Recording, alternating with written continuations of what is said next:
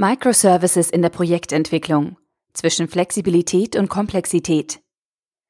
Ein Artikel vom Neotech-Blog, verfasst von Justin Tice. Sollte ich Microservices verwenden?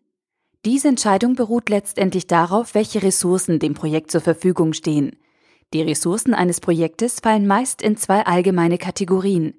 Verfügbare Rechnerkapazität und verfügbares technisches Know-how. In der Entscheidung, wie beide am besten genutzt werden, können Microservices bei richtiger Verwendung viel Flexibilität bieten. Justin Tice, Senior Backend Java-Entwickler von Neophonie Mobile, gibt uns einen Einblick. Technisches Know-how wirksam einsetzen. Microservices verkapseln einzeln einsetzbare Codebausteine und Abhängigkeiten, die sie zum Betrieb benötigen.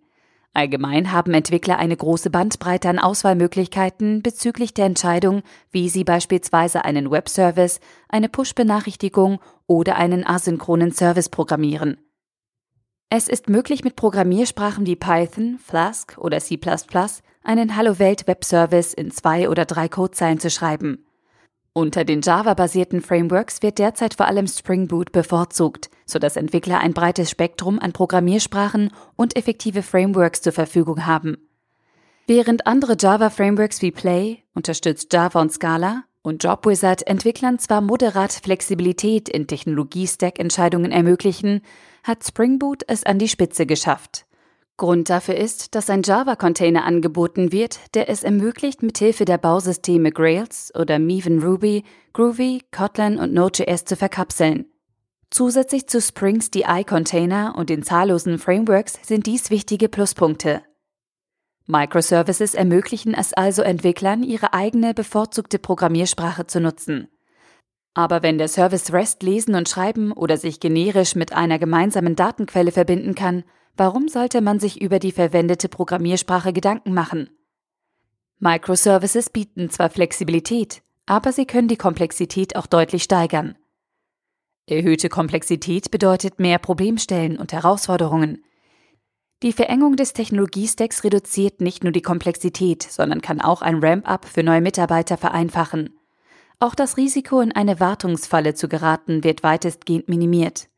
Das Gleichgewicht zwischen Entscheidungsmöglichkeiten des Entwicklers und einem ausgefeilten Technologiestack ist eine der wichtigsten architektonischen Entscheidungen, die in den frühen Phasen des Projekts getroffen werden müssen. Implementierung. Verfügbare Computerressourcen richtig nutzen.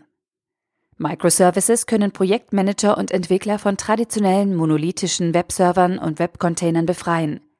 Solche Services, vor allem wenn sie Java-basiert sind, verwenden eingebettete Container und Server als Abhängigkeiten in einer deployten jar-Datei. Das bedeutet, dass große monolithische Java-Container nicht mehr zwingend benötigt werden und der Einsatz von Komponenten deutlich vereinfacht wird.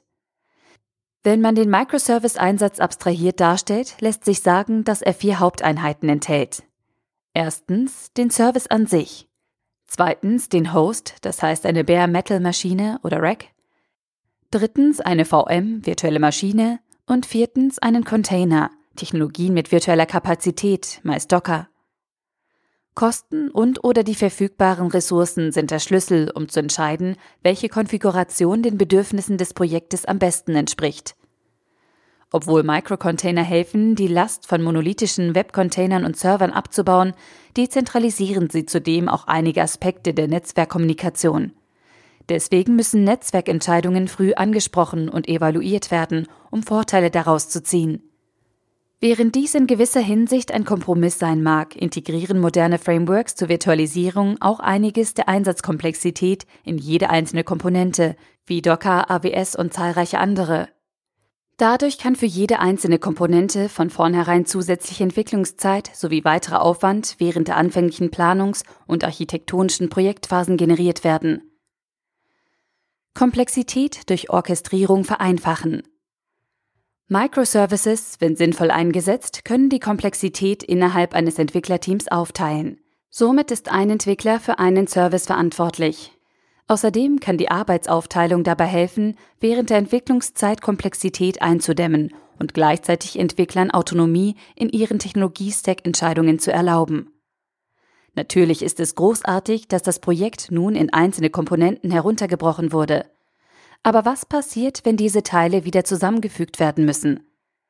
Die Orchestrierung von Services in einem dezentralisierten Netzwerk ist zugegebenermaßen einer der komplexesten Aspekte der modernen Serviceentwicklung, da mit der Anzahl der Services auch die Komplexität in der Orchestrierung steigt.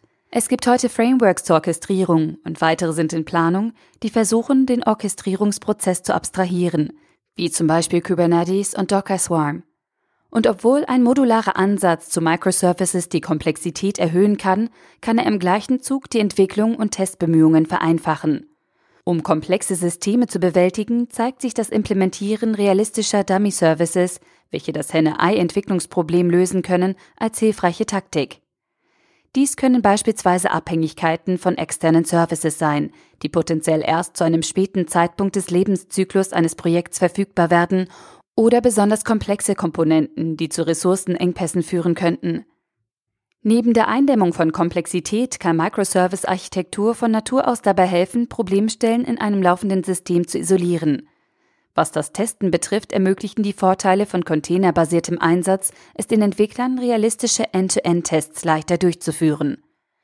Ein letzter wichtiger Punkt der Orchestrierung ist die Notwendigkeit von Service Discovery, also der Zuweisung von IP-Adressen an einzelne Microservices innerhalb von Containern oder virtuellen Maschinen, in denen diese Adressen sich verändern können und sich auch verändern werden.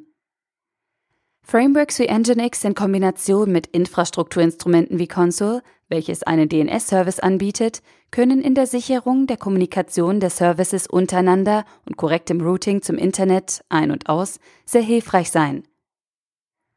Fazit Planung und eine solide Architektur sind wesentlich für die Implementierung einer Microservice-basierten Architektur.